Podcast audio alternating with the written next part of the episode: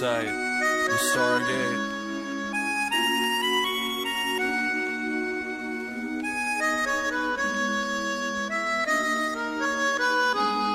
Is how we go. A better day when I Good morning and hello everybody. Welcome aboard American English Express. I'm your host Oliver. 各位好，欢迎搭乘美语早班车。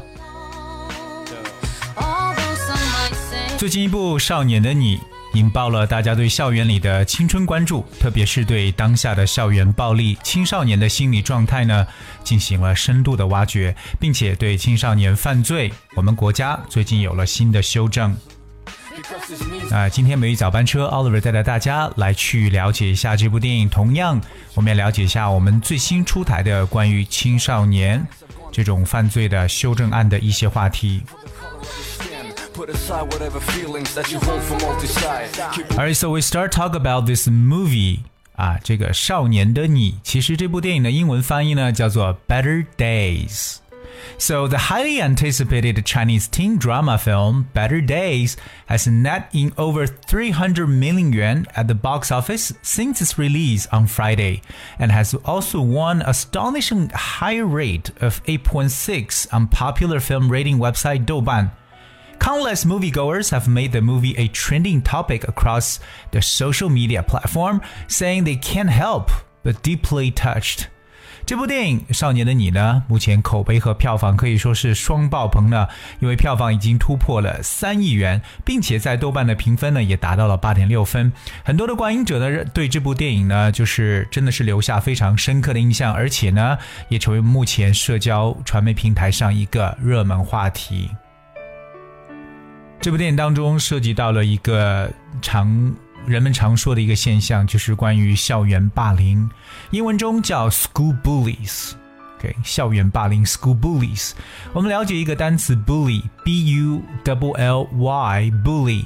bully，那这个词呢，可以做名词，也可以做动词。be bullied by someone，就感觉是被某人所欺负。So bully basically is also a person who uses their strength or power to frighten or hurt weaker people，可以表示为仗势欺人者，或者说横行霸道的人。那这种人呢，就叫做 bully。而我们所说的这种 school bully， 但就表示在校园里边的这些横行霸道的学生。这部电影不知道大家有没有去看呢？目前说是一个 trending topic，也就是一个热门话题。我们对热门话题的讲法呢，用到 trending trending topic。的 trending spells T R E N D I N G。另外，我们来关注一下，就是最近呢所进行的一个修正草案，the new draft revisions of the law of the People's Republic of China on the protection of minors and the law of the People's Republic of China on the prevention of juvenile delinquency have been reviewed by the 14th session of the 13th National People's Congress Standing Committee。 最近呢，十三届全国人民代表大会常务委员会和第十四届会议呢，审议了《中华人民共和国未成年人保护法》以及《中华人民共和国未成年人防治法》的修正草案。在英文当中，我们说到一个草案呢，常常会使用 draft 这个词，d r a f t draft。So draft is a rough written version of something that is not yet in its final form. 就是草稿、草案或草图呢，大家可以用 draft 这个词来描述。For instance, I've made a rough draft of the letter，表示呢我已经写了这封信的一个草稿。除了说到这个草案之外呢，我们要看另外一个就是修正的这个说法或修订这个词呢，就是 revision，r e v i s i o n revision。Revision means the act of changing something or of examining something with the intention of changing it。这个词呢就可以表示为修订或修改的意思。Revision。For instance, a system in need of revision 表示需要更新的系统。A system in need of revision. Or a revision of trading standards 就是贸易标准的一个修改，所以这个 revision 可以表示修订或修改的意思，而这个草案修订呢叫做 draft revision。我们在这里了解了两个很重要的草案，一个是关于未成年人的保护，the protection of minors。大家知道未成年人怎么说这个单词呢？其实非常简单，是由 minor 这个形容词 m i n o r 加上 s。变成名词就是未成年人，这是在法律术语当中要求非常严格来去讲述的一个词。未成年人 minors，我们都知道 minor 表示少的或者小的，所以这个词加了 s 之后呢，就变成了人。那么未成年人的保护就是 protection of minors。另外一个呢，也非常重要的话题就是有关到青少年犯罪。青少年犯罪呢，在法律术语当中也有它专门的称呼。尽管我们可以解释为 crimes committed by teenagers，but the exact way to say so is juvenile delinquency。那我们要了解两个词，一个是青少年的说法，还有一个就是犯罪。对于青少年，我们叫 juvenile。Juvenile is a word spells J U V E N I L E, juvenile. So juvenile is connected with young people who are not yet adults，表示未成年的或少年的意思。我们说到这个少年犯罪，你可以讲 juvenile crime，比如我们还有这种童工的雇佣，就是 juvenile employment。而对这种少年罪犯呢，就叫做 juvenile offenders。 另外呢，我们要看一下“罪”的说法。尽管大家在英语的学习过程中可能会碰到各种各样跟“罪”相关的单词，今天我们所了解的就是青少年犯罪当中的一个说法，that is delinquency。The word delinquency spells D-E-L-I-N-Q-U-E-N-C-Y, delinquency.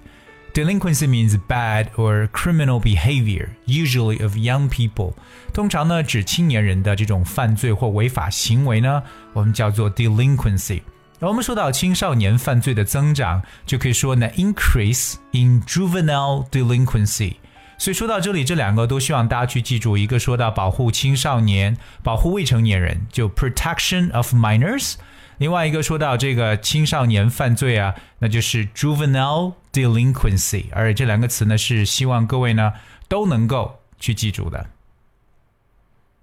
除此之外，我们继续来看一下。Some participants mentioned that criminal responsibility and criminal law should be improved for minor crimes.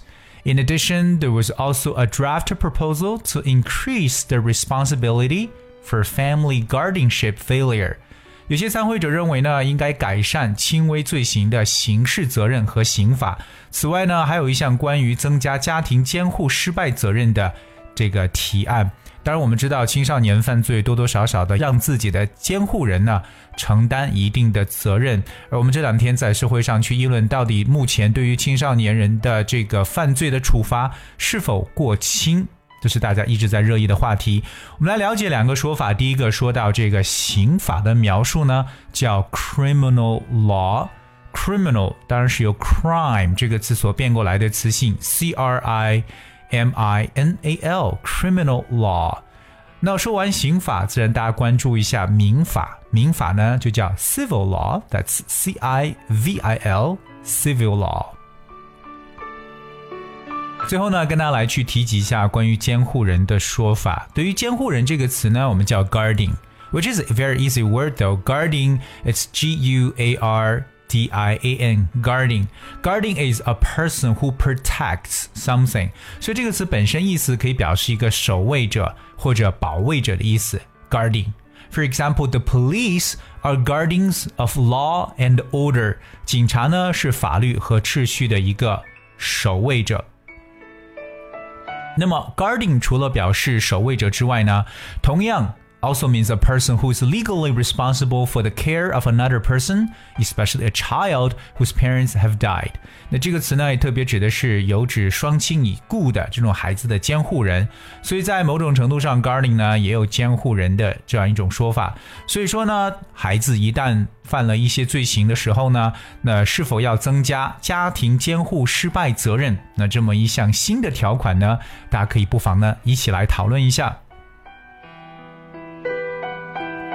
那在这里呢，Oliver 也提醒一下我们所有的听众朋友呢，嗯，多多去关注一下这部电影《Better Days》少年的你，来看一下是否让大家也能触动到自己在校园时代所发生过的一些相似的事情，并且呢，也积极的参与到我们今天的这个对话当中。问一下各位，你觉得目前的青少年犯罪的这样的处罚是否过轻，或者你有什么更好的建议呢？不妨留言告诉我们。留言方式非常简单，只需要各位搜索和关注微信公众号“美语早班车就可以了。好了，今天节目的最后呢，送大家一首来自 Troye Sivan 的歌曲《Youth》，and I hope you enjoy the song and thank you so much for tuning. Until tomorrow. is a truth so loud you can't ignore my youth, my youth, my youth. My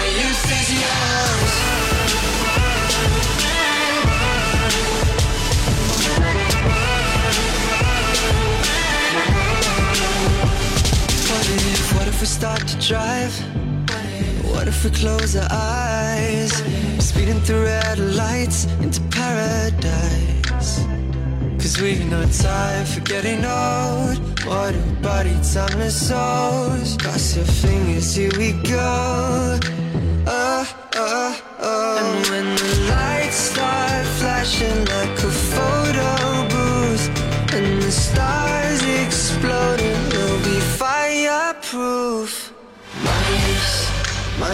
is yours. Tripping on skies, sipping waterfalls. My youth, my youth is yours. Run away now and forever. My youth, my youth is yours. A truth so loud you can't ignore. My youth, my youth, my youth, my youth is yours.